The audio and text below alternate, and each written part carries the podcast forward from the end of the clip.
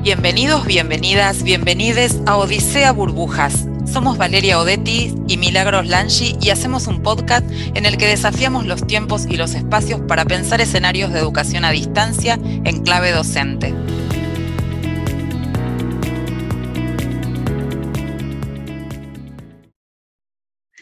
Hola a todos, ¿cómo están? Soy Milagros Langi. Aquí estamos dando el primer paso en esta segunda temporada de Odisea Burbujas. Al cierre de la primera temporada era solo una idea este podcast, pero aquí estamos nuevamente. Estamos eh, empezando y aquí estoy más que bien acompañada con mi compañera de Odisea, Valeria Detti. Hola, Vale. Hola, Mili, ¿cómo estás? Qué emoción estar de vuelta en esta segunda temporada. Así es. Iniciamos esta temporada de Odisea Brujas con desafíos que avistamos para el ya no tan lejano 2022. El escenario universitario, como sabemos, atravesó lo más complicado de la pandemia. Y ahora sí nos enfrentamos a un pronóstico que integrará dos espacios, entornos físicos, presenciales, y entornos virtuales. Como les contamos en el trailer, en el episodio que estamos empezando, Indagaremos sobre la enseñanza y el aprendizaje universitario en estos dos espacios, el físico y el virtual.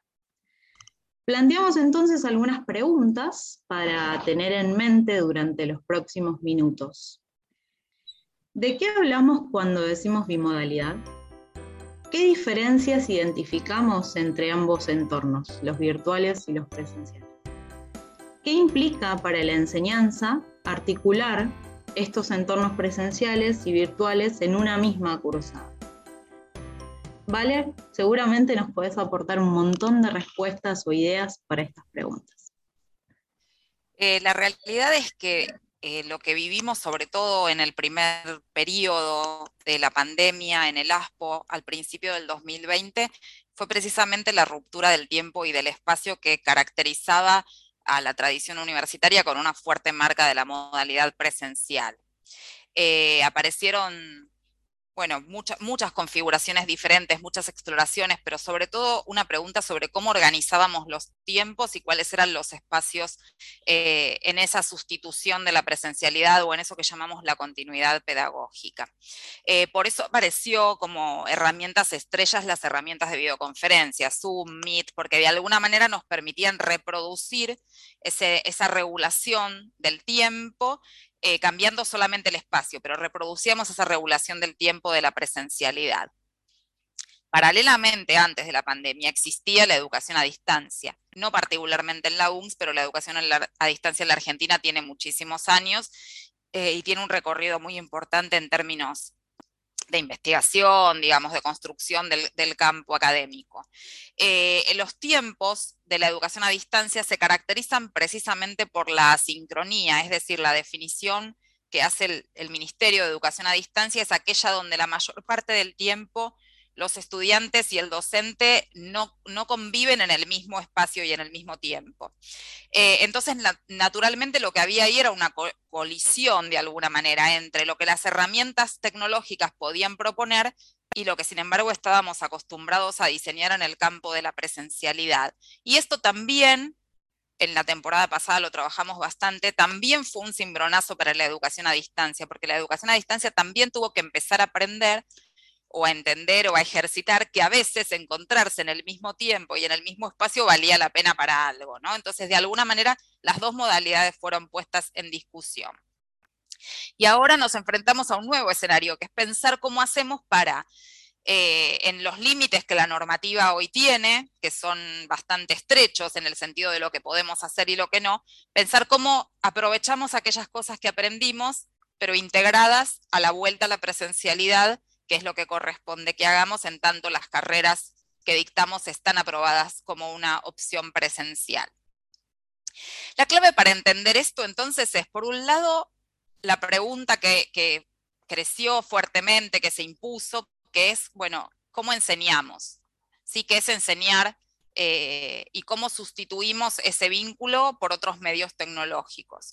Eh, entonces, esa sería como la pregunta a partir de la cual tenemos que pensar la, bimodalidad. y en esa respuesta o en esa forma de pensar la bimodalidad a partir de esa pregunta debiera ser cómo mezclamos tiempos y espacios diferentes a lo largo, digamos, de, toda esa asignatura. Eh, en, el episodio que viene vamos a hablar fuertemente de cómo se planifica algo así, pero digamos, en principio lo que tendríamos que entender es que la bimodalidad debiera pensarse como una modalidad única que articula presencialidad y distancia. ¿Y qué podríamos recomendar, Mili, para seguir pensando estas cosas? Odisea recomendada. Odisea recomendada. Autores y autoras que nos inspiran.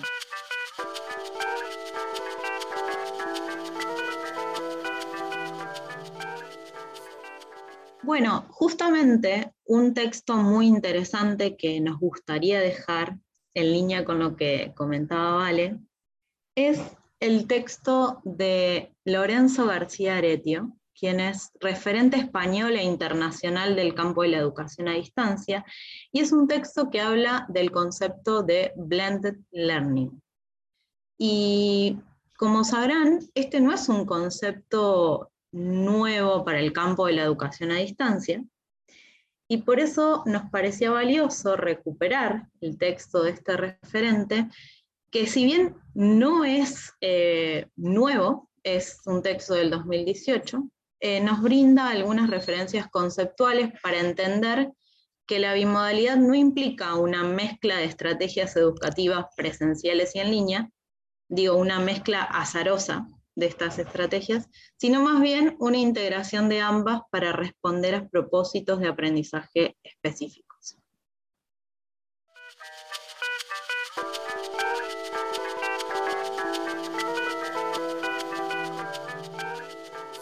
Entonces, eh, luego de esta recomendación, es momento de aventurarnos a la bimodalidad. Veamos qué preguntas nos deja Vale para iniciar el diseño.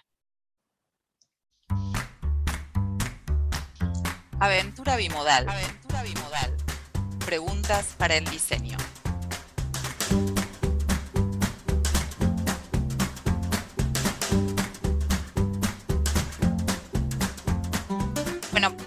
Particularidad de esta segunda temporada es que les vamos a dejar un poco de tarea para el hogar. Eh, vamos a dejar preguntas que irán encadenando cada uno de los episodios.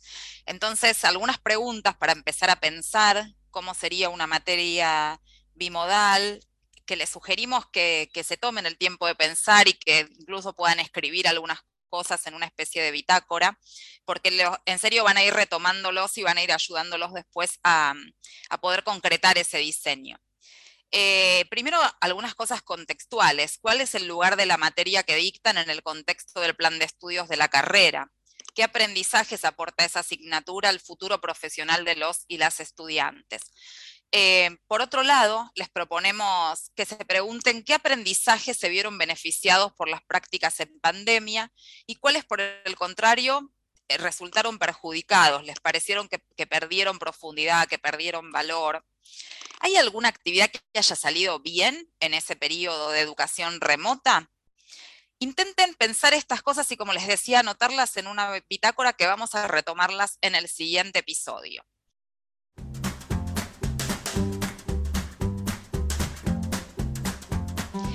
Y nos preparamos para el cierre y recapitulamos entonces lo que hicimos en este breve podcast. Em, primero la definición de bimodalidad en la universidad.